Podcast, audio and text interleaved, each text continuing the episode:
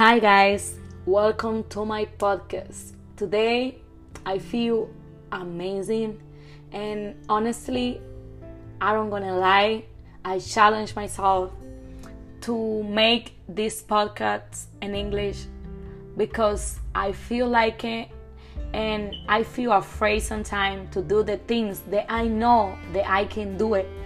But the topic today is about never give up. Never give up. Everyone has their bad time at some point in life. And there is only one difference between a successful person and a loser. That is never give up. Don't give don't ever give up on your dreams because you have the ability to make them come true. You are special. No matter what you've been going through, always remember that God is always with you. Sooner or later, you'll be fine. Just keep your faith high and never give up. All these difficulties in life are just temporary. Success will be permanent if you never give up and start facing this problem head on. The more you fall, the stronger you become for getting up.